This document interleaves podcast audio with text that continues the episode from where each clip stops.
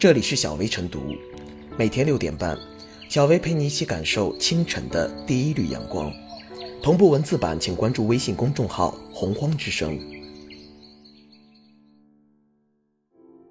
本期导言：幸福不是靠张嘴要来的，不是伸手要来的，不是家中翘着脚等来的。你看那些开车住洋房的人家，哪个是靠低保富起来的？不都靠自己的双手？近日，一段云南扶贫工作者的话在朋友圈和自媒体刷屏。从这名扶贫工作者所说的内容来看，其实是在激励这些贫困户，希望他们自力更生，在政府的帮助下，依靠自己的双手勤劳致富。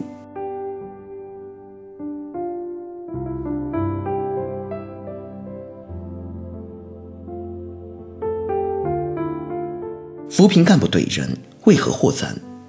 现在的政策越来越好，国家退耕还林还给补贴，老了有养老保险，病了有医疗保险，日子过不去了还有低保，盖房子了给你们补助。你们想一想，还有什么理由不把自己的日子过好？幸福不是靠张嘴要来的，不是伸手要来的，不是在家中翘着脚等来的。你看看那些开车住洋房的人家。哪个是靠低保富起来的？不都是靠自己的双手？这是云南一位扶贫干部对扶贫对象说的一番话，话说得很重，和他的表情一样凝重。虽说是怼人，视频被晒上网后却没有引起公众反感，反而是一片点赞。这是为何？扶贫先扶志是一句行业惯用语，现在看来说到点子上了。个别贫困户扶贫款吃多了，斗志吃没了。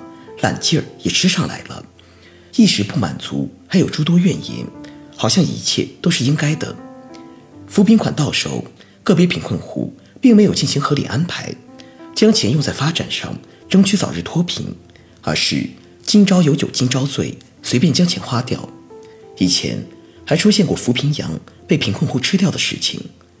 贫穷的本质是最近颇为流行的一本书，作者是。美国麻省理工学院的两位经济学教授，他们花费十五年的时间做调研，志在解开千古之谜：贫穷是怎么来的？其中提到，穷人更愿意把钱花在马上就能见效的事情上，比如买些食物来改善伙食，而不太可能做出理智长远的决定。目光短浅，丧失斗志，无法做出自我改善的长远安排，就难以摆脱贫困的境地。扶贫进入后半程，策略也要有所调整。传统的粗放的书写式扶贫，容易养懒汉，养成等靠要思想，需要反思。要富口袋，先富脑袋。针对小富即安、小富即满，甚至安于贫困、不思进取的懒汉思想，要将扶贫先扶志、治穷先治心贯穿脱贫攻坚全过程。只有扶起脱贫的志气，挺起脱贫的腰板。才能真正激发出持久的脱贫致富动力。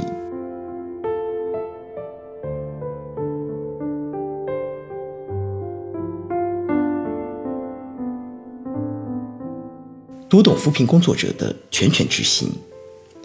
扶贫就是贫困了就帮一把，牵着你走一步。幸福不能等靠要，要靠自己的双手去打拼。每一个人都有追求美好生活的权利。但要过上美好的生活，不能等靠要，而必须用自己的双手去开创，用自己的劳动去致富。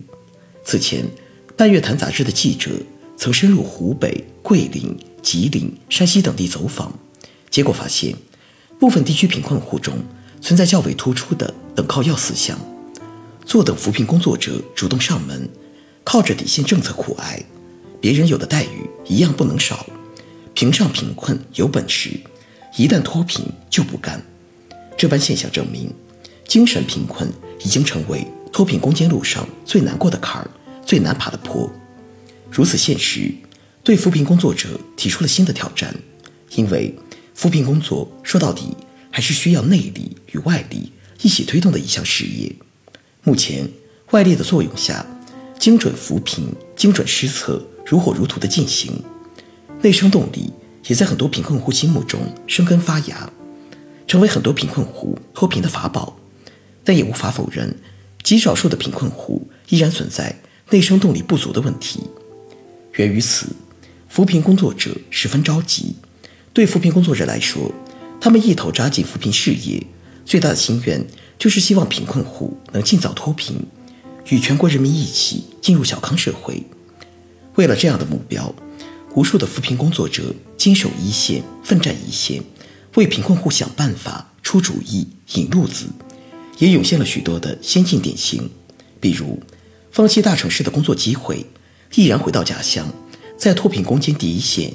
倾情投入、奉献自我的黄文秀，比如多次徒步深入农户家中，却意外在驻村扶贫途中发生交通事故，因公殉职，王秋婷。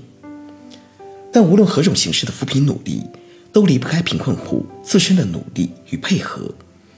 授人以鱼，不如授人以渔，扶贫工作更是这样。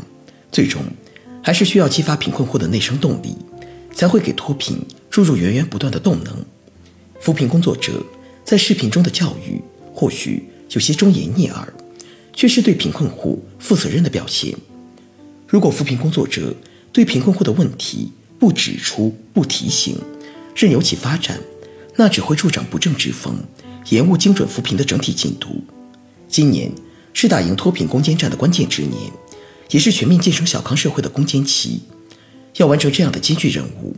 的确需要扶贫与扶志、扶志一起抓。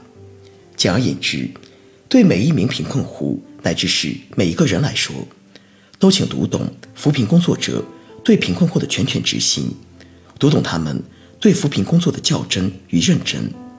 扶贫不养懒汉，对懒汉们来说，是时候觉醒了。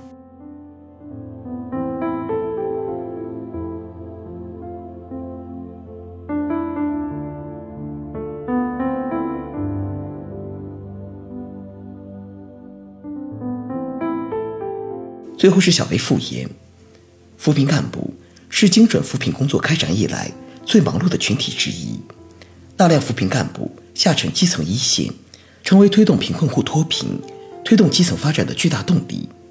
当前，在精准扶贫已经吹响攻坚号之际，我们关注贫困户的获得感，也应关注扶贫干部的认可感，多一些善意，多一些包容，多一些理解，多一些鼓励。别让扶贫干部流汗又流泪，伤神又伤心。